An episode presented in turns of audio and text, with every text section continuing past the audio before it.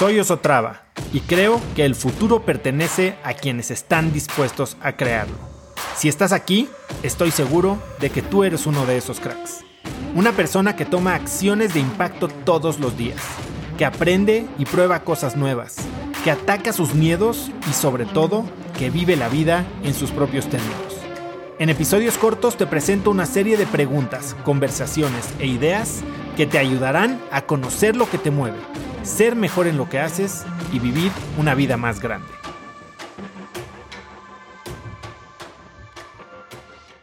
¿Cómo decides a qué industria o en qué tipo de producto empiezas a hacer todo este análisis de describir, definir, testear, entrevistar y, buscar mercado para un producto. Y la otra es ya cuando lo haces o cómo lo haces. La primera es, a ver, yo, yo lo que te diría y como yo he pensado y tal vez nunca lo pensé así eh, antes hasta hace no tanto tiempo, ¿no?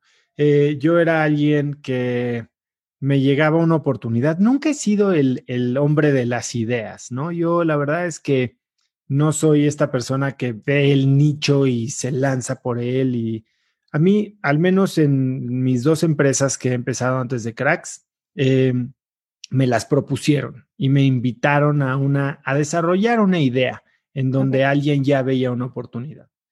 Creo que eso tiene una ventaja y una desventaja. La ventaja es que, bueno, pues no tienes que tener la idea, ¿no? Entonces ya llega alguien como con una visión y tú te puedes subir a ella.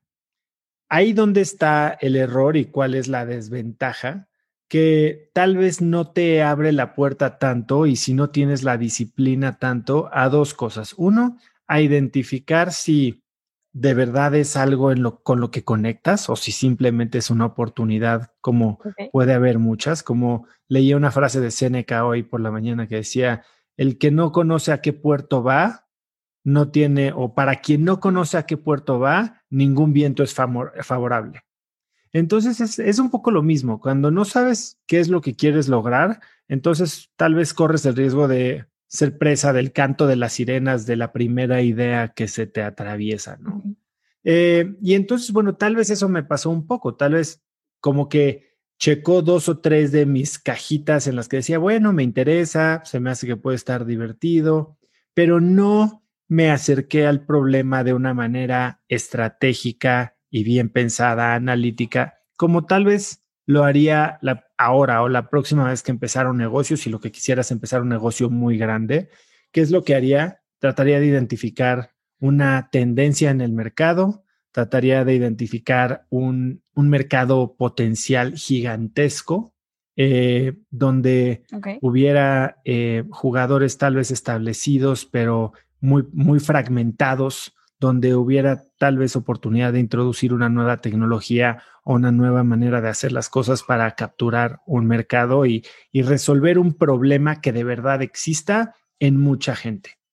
Entonces, y eso ya después pues lo empatas con cuáles son tus intereses personales, ¿no? Yo como le digo a la gente que tal vez está dejando, se está quedando sin trabajo o está saliendo de un proceso educativo como de una maestría o está tal vez saliendo de una empresa que vendió o que quebró, es un buen momento para de verdad, si no tienes prisa, pensar muy bien las cosas en no qué quieres hacer, sino en dónde te quieres posicionar. O sea, es esta idea de dónde ves que va a venir la ola y entonces párate enfrente de ella, ¿no? O sea, porque es muy diferente tener que remar contra corriente o bracear muchísimo para agarrar una ola que tal vez ya pasó y, ser como un Me Too, como tratar de eh, imitar a, más gente porque ves que están teniendo éxito en el mercado.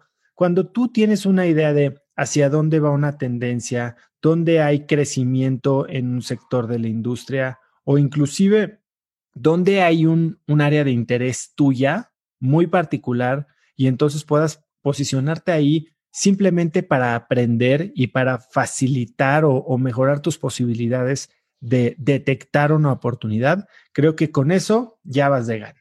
Ahora, la segunda, ¿cómo haces ya que identificaste una oportunidad?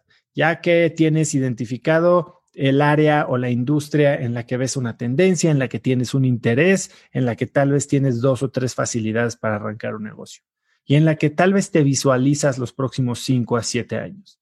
Entonces, ¿qué haces? Bueno, hay dos libros que a mí me gustan mucho, que uno es eh, The Lean Startup de Eric Ries, eh, que bueno, te da un paso a paso de cómo validar, y, esto funciona más para software, pero creo que ya puede ser válido incluso para para eh, servicios e inclusive en algunos aspectos para eh, productos físicos.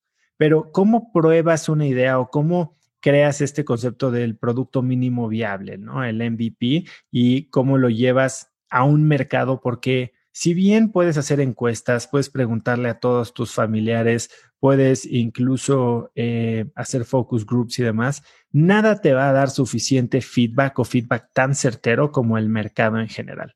Y entonces, bueno, este libro de The Startup te puede llevar ahí con un método ya bastante probado y conocido. Ahora, hablando de cuando empiezas a platicarle a tus conocidos y a contarles tu idea, antes incluso de entrar al proceso de Lean Startup, si, si suena o no suena, hay un libro que a mí me gusta mucho, no me acuerdo del autor ahorita, pero se llama The Mom Test, así como el examen de la mamá, y es básicamente cómo conducir entrevistas de viabilidad de producto sin que caigas en un falso positivo. Porque bueno, ¿qué es lo que te dice tu mamá cada vez que le cuentas una idea? Que es la mejor idea del mundo.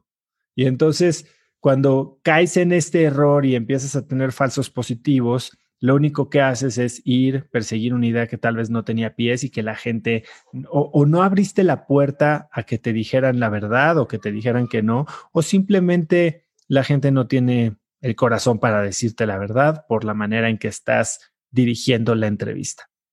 Y por último, ya si quieres llevar esto o toda esta práctica del MVP y del go-to-market strategy en productos que no tienen que ver ni siquiera con un producto de software, ni siquiera con un producto físico o con un eh, o con una ubicación de brick and mortar de, de, física.